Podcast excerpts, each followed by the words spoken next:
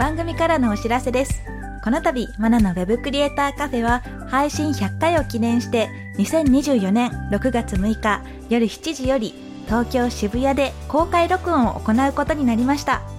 公開録音の詳細は番組詳細欄のリンクよりご確認ください。たくさんのご応募お待ちしております。ウェブクリエイターボックスマナでした。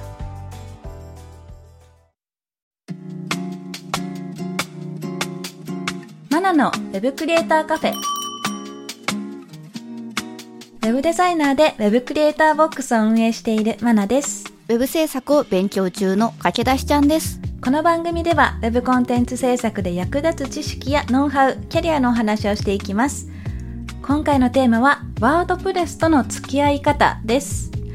私のウェブサイト制作人生はワードプレスと共に始まったと言っても過言ではないくらいですね。ワードプレスの影響力っていうのは私にとっては切っては切れないようなものになっています。ちょっとね、このワードプレスについて振り返ったり、先を見たりしていこうと思います。駆け出しちゃんはワードプレスどんな印象がありますか？何年かおきにブログを作ろうとしては失敗し、んうん。LP デザイナー時代にはワードプレスで作れますかって言われて何もわからなくて失注してしまったり何かと苦い思い出のあるワードプレスですがうんうん、一般的にはあの便利っていうイメージがあるんじゃないかなと思っていますそうですよね。ワードプレスを使えますかっていうふうに聞かれたんです？そうですね、うんサイトを作ろうと思ってるんですけれどもと言われて、どんな感じのなんですか？って聞いてみたら、ワードプレスでって言われて、あ、すいません、無理ですってはいはい。失注しました。あ、そうなんですね。自分でやってみようと思ったけど、難しくて、依頼されてもちょっと無理だっていうふうに判断したってことですかね。そうですね、自分であの、うん何年かおきにブログを作ろうとして、難しいってなっている状態で、うん。かっこいいサイト、ドーン、ワードプレスでこういうのを作りたいと思いますって言われて、ちょっと厳しさを感じました。そうなんですね。確かに、作ろうと思ったきっかけっていうのは何年かおきにあるっていうのは、何かこう、やってみようっていう、そのために決意があったんですかね？熱意が何年かおきにやってきて、はいはい。でその度にワードプレスで阻まれているっていう。そうなんですね。その時、な、なんでできなかったとかっていうのは覚えてます？いろいろとまとめておりますので、後でお話できたらと。あ、わかりました。ちょっと後でまとめて、はい、行きましょうか。じゃあ、そのテーマとかの作り方っていうのをよく聞かれるんですね。ワードプレスって、まあ、設置するだけだったらデフォルトのテーマ、こう見た目の部分ですね。それが用意されていて、で、自分の好きなコンテンツをえー入れていって運営してくださいねっていうようなものなんですけど、その見た目の部分のテーマ自体も変更ができて、まあ自分で作ったりもできるんですけど、テーマを変えたりとかっていうことはしてみました？今まで。テーマうん買ったことはあるんですけれども、ん。うんじゃあそれをさらに自分好みにしたり、うんうんうん。そもそも作るっていうのは想像がつかないですね。なるほどなるほど。もしあの作れたら、うんもう自分好みにどんどんカスタムできたり、うんまあもしかしたらそれ売れちゃうかもっていううん夢のある話には聞こえるんですけれども、そうですね。まずテーマって、まあ、無料で配信してるものだったりとか、はい。ダウンロードして、えー無料のものを使ったりっていうのもできますし、うん。今おっしゃったみたいに売ってたりもするので、それを買って使うっていうこともできるんですけど、はい。まあ、やっぱり見る人が見たら、あ、これ、あっこのテーマだなっていうのが分かったりとか、はい。あ、これ、そういえば、あ、これ無料配布してたなとか、いうのが分かるので、オリジナルのものにしようって思ったら自作っていうのが一番近道だったりもするんですね。ええうん、なので、まあ、あとオリジナルの機能をつけたいとか、うんえーそういう細かいところにまで手が届くっていうのが自作するメリットかなと思います。はい。ただ、まあ、一から作るってなると、やっぱり PHP っていう言語の知識が必要だったりとか、はい。えー今だったらまあちょっと JavaScript を使ったりっていうこともあると思うので、その辺の兼ね合いとかがですね、やっぱ大変なんですよね。うんうん、はい。うんまあ、最近だったら本当にデフォルトテーマでカスタマイズしていくっていうのも全然ありだと思うので、うんまあ、それでもいいんですけどどこまでを求めるかによるかなと思いますよね。PHP のバージョンアップで、うん、か見た目が崩れてしまったり、うんうんそういうのを維持していったり管理するのも大変っうんていうのは聞いたことがあるんですが、大変です。大変です大変。そうなんです。まあ、あと、プラグインとかっていうはい機能を後付けするっていうものもできるんですけど、はい。それがね、このワードプレスのバージョンにはまだ対応してなくてとか、こっちは最新じゃないと動かなくなっちゃってとかいうことがあったりして、それを管理するのも大変なんですよ。私もそれで何個かプラグインを使うのを諦めたことがあったりしてう、んうーん、なんかちょっと、もうめんどくさいな、なんですね。なので、まあ、あんまりこう、プラグインに頼り切ったりとか、うんうんもうテーマに頼り切ったりすると、ちょっとしんどくもなるので、ある程度自分でカスタマイズするスキルだったりとか、知識だったり、はいっていうのはもう勉強していかないとっていうのがありますね。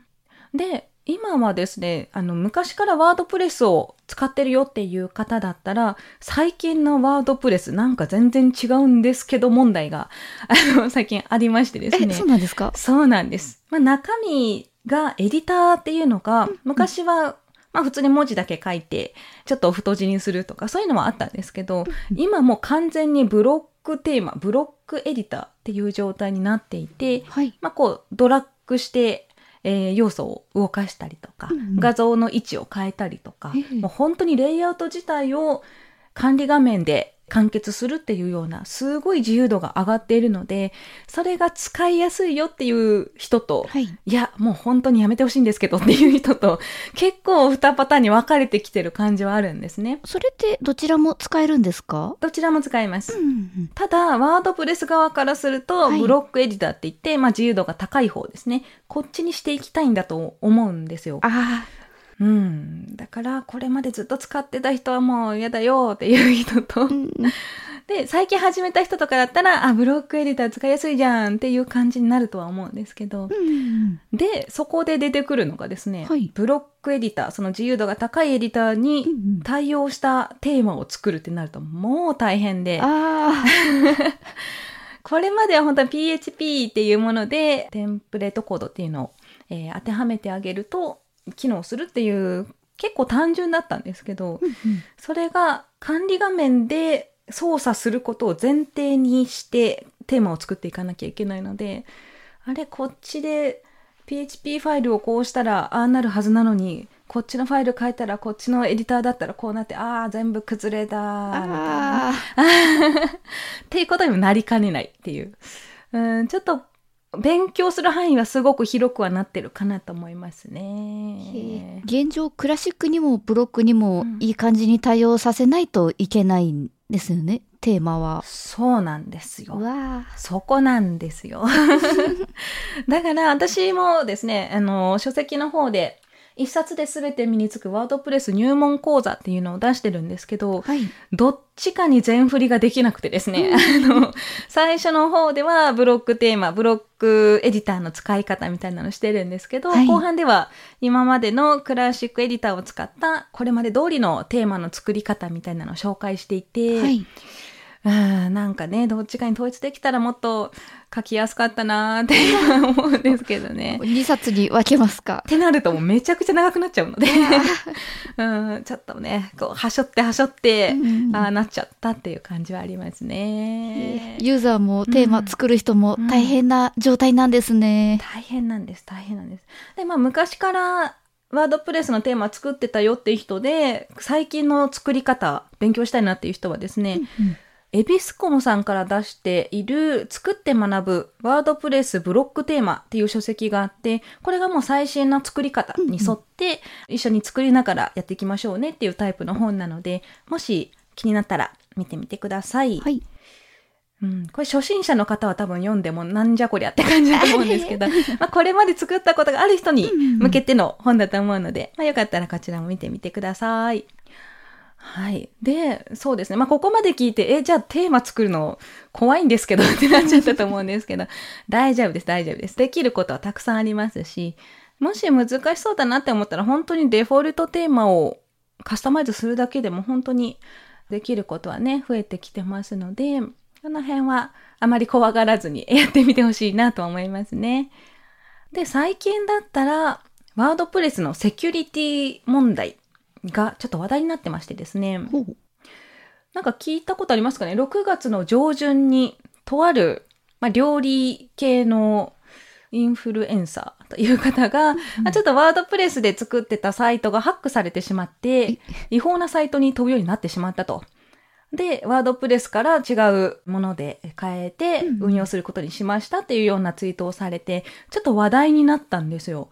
この話題になったのって知ってたりします？ちらっと見たようなうん。ですね。なんか見覚えはあります。あ、そうなんですね。でこれが、まあ、昔からワードプレスのセキュリティ問題っていうのは言われていて、えーうーん、ハックされ、まあ人気だからっていうのが一番なんですよね。うんワードプレスが全然人気ない CMS だったらはい狙わないんですけど、うんワードプレス人気で、んえー初心者の方でも使ってるので、あの、セキュリティガバガバのままうん使ってて、ハックしやすいっていうような感じで狙われてたりするんですね。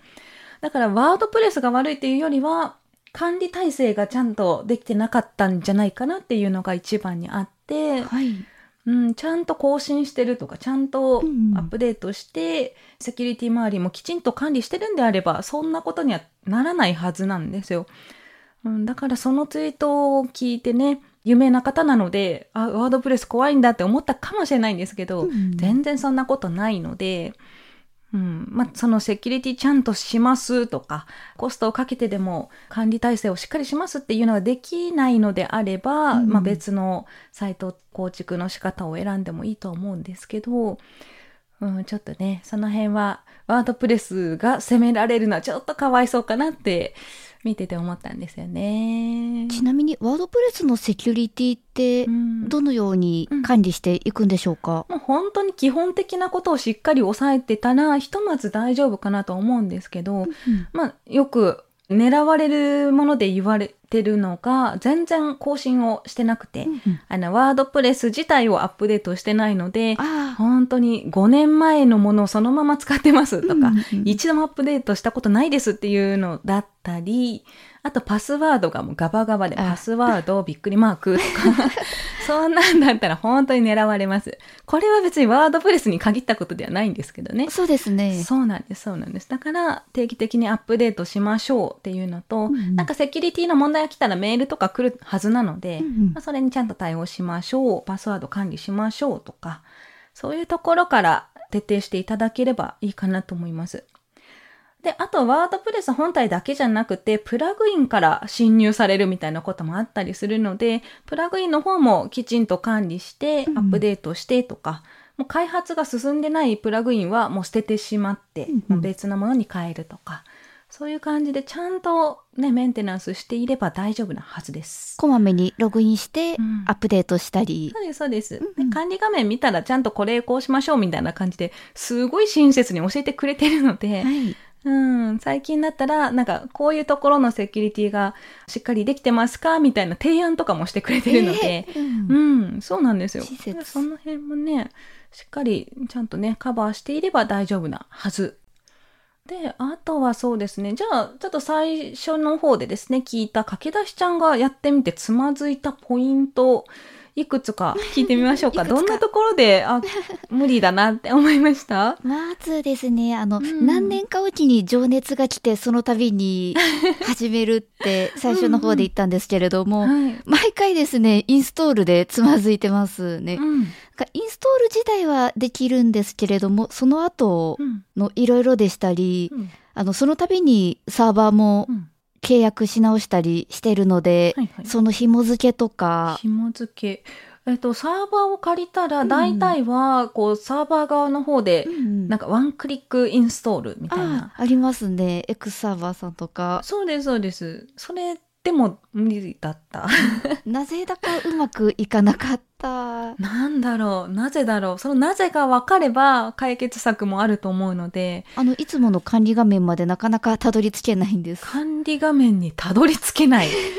いや、それはちょっと初めて聞いたな。なんでだろう。普通は、あの、インストールしたドメイン、うんまあ、example.com はい。にインストールしたとしたら、そこにスラッシュ、うん WP 伸ばし棒のアドミンってやると管理画面に行けるんですよ。あ、なんかそのやり方、うん Google 検索で見つけて試した記憶があります。そしたら、うんあの、ユーザー名やって、えーパスワード入力して、うんはい、できました、みたいな管理画面開きましたってなるはずなんですが、たどり着けない。おそらくそのアドミンでやる方法を試してはいいけたってああ、なるほど、なるほど。なったような、何ヶ月か前に。やっとたどり着いた。やっとたどり着きました。そうですよね。まあそんな最初の最初言われてもない URL を入力するなんて聞いてないんですけどってなりますよね。確かにインストール成功しましたって言って表ページだけ表示されてもってなっちゃいますよね。困ったらスラッシュ WP ダッシュアドミンいや、これは覚えておくといいですよ。そうですね。ここから始まるんでね。せっかくインストールできても、はいはいあの、プラグイン何を入れたらいいかわからないとか、テーマ。マを購入したはいいものの、うんうんこのテーマはテーマで独自の機能をどうやって使えばいいのかわからないとか、うんテーマによってはあの検索してもうん使ってる人が少ないのか、うんうんうん情報が全然出てこないとか、うんブログサイトであれば記事を書けるようになるまでが私はかなり大変でした。ああ、なるほどな。もうインストールしました。パッパッパッと設定しました。はい、記事書きたいですってしたいのに、はい。たどり着けない。たどり着けないです。あのウィジェットって何？とか、ね。ここをこう変えたいんだけどどこをいじればいいのっていうのがたくさん出てきます。そうなんですよ。ワードプレスって機能が多くて、できる範囲が広い分、はいなんか記事に集中はできないんですよね。やりたい、本当に記事を書いて、もうこう書いていうだけでいいんだったら、他のね、ノートさんだったりとか、そうですうんね。他のものがあるので、そっちでもいいと思うんですけど、うんいろいろやろうと思ったらね、はい設定項目めちゃくちゃあるので、うん、まずプラグイン何入れたらいいかわからないっていうところに関しては、はい。別に入れなくてもいいんですよお？別にプラグインって必須項目ではないので、最初のデフォルトの状態で文句ないんだったら別にそれで問題ないですし、必要だったら入れればいいっていうものなのでう、んうん。いろんな人のブログとかを見ていると、あの、うんインストールしたらこれだけは入れておけ10あ選ーみたいな記事がたくさん出てきまして。ああ、あれはもうオレオレ記事なんで別にね。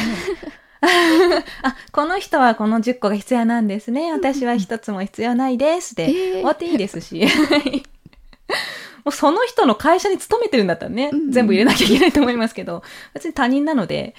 うん、必要だなって思ったら入れればいいですよ。そうなんですね。はい、全然大丈夫。で、あとあの、テーマ買ったけど、使い方がわからないっていうものに関しては、有料で買ったものだったら、多分サポートもしっかりしてるはずなので、うんサポートフォーラムっていうこう質問コーナーがあったりとか、はい。開発者に直接聞いてもいいと思いますしう、んうん。ね、なんか、開発者の方に聞くっていうアイデアがないっていうか、そうですねう。ん、発想がなかったっていうのはあると思いますけど、うん有料のものだったらね、ちゃんとサポートしてくれるはずなので、うん、全然連絡がつかないような人のところではもう逆に買わない方がいいと思いますし。そうですね。怖いですはいね。。で、有名なテーマであっても、もう本当にこの機能だけどうしても検索しても出てこないっていうこともあると思うんですが、うんうんまあそういうものこそ他にも必要としてる人はたくさんいると思うので、うん調べてサポートフォーラムで聞いたりとか、はい。まあわからない点をブログにそれこそ書いてみたりとか。うん、でも全然いいと思いますよ。次うん、機会があれば勇気を出してみたいと思います。そうですね。ぜひぜひ。で、ウィジェットとかも、これこそ不要だったら別につけなくてもいいですし、うん、必要なんだったら、いろいろ試してみて、はい やってみたらいいかなと思います。そうですね。そうやって迷子になりやすいですよね。毎回なります。親切なテーマとかだったら本当に1から10までうん設定の仕方とか書いてると思うので、まあそういう、まずは見た目じゃなくて、その、手取り足取り教えてくれそうなテーマかどうかっていうのを見てからうん購入っていうのでもいいと思いますね。はい。そうですね。あと、おすすめのテーマとかプラグインとか、まあよく聞かれるんですけど、はい。初心者の方こそもう最初はデフォルトテーマでいいんじゃないですかっていうふうに思いますね。デフォルトで。はい、もうインストールしたまま、うんうんもうとりあえず記事を公開できるうんうんっていうとこまでたどり着いてからカスタマイズっていう方が、まあいいかなと思うので、まずは慣れることも考えたら、テーマは後回しにしちゃってもいいと思いますね。それはありかもしれないですね。う。ん。デフォルトになれたらその後にどのテーマを購入してもうん。ちょっとは使いこなせるようになってるかもしれないですし。そうですそうです。まず管理画面の見方っていうところに慣れましょうっていう、はい、うん。本当デフォルトテーマもねできることがすごいたくさんあるので、うん。まあ、そういったところからやってみるといいですね。はい。はい。それではここでリスナーさんから届いているお便りを紹介していきたいと思いますはい今回のお便りはまとめてご紹介します。ペンネーム、フィッシャーさんからのお便りです。まなさん、かけだしちゃん、こんにちは。こんにちはこん。にちはいつも楽しみにしています。番組ではフロントエンド開発での Vue や React の話もありましたが、普段どんなデータベースを使っているとか、お話に出てくることはありますか？私はバックエンドエンジニアとして働いているので、そこに興味が湧きました。畑違いの質問かもしれませんが、よろしければ教えてください。あともう一通ですね。ペンネーム、わらべりんさんからのお便りです。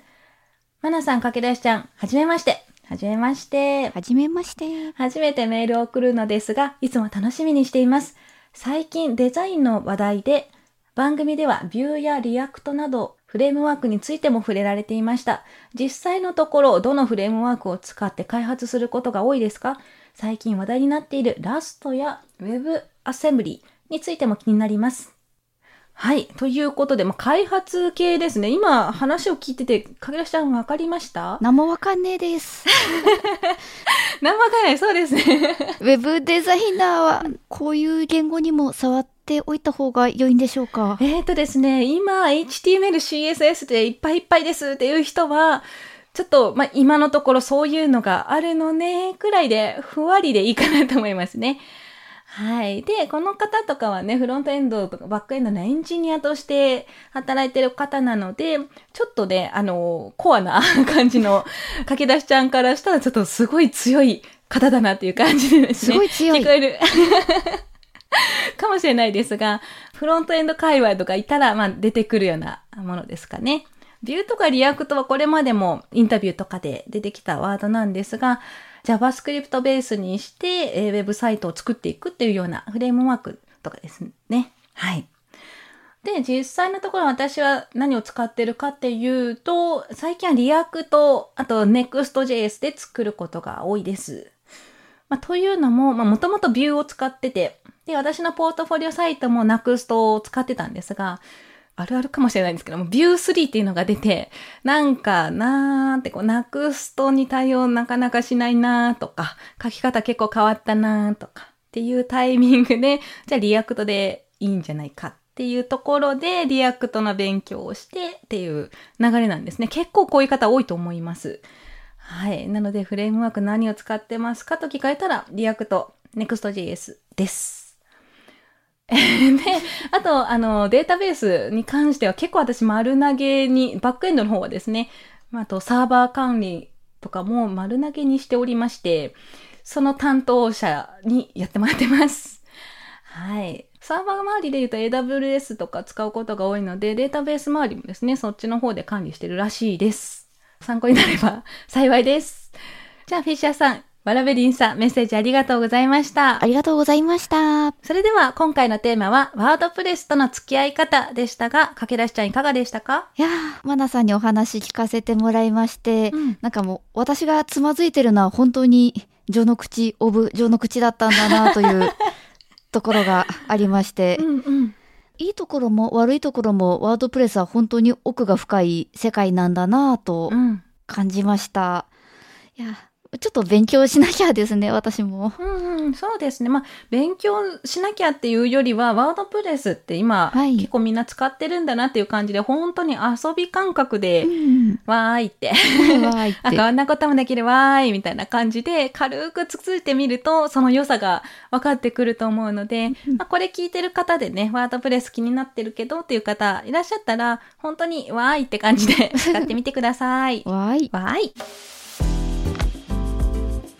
さて、この番組では感想や質問、リクエストなどお待ちしております。番組詳細欄にあるリンクよりお気軽にご投稿ください。ツイッターではカタカナでハッシュタグ Web カフェをつけてツイートしてください。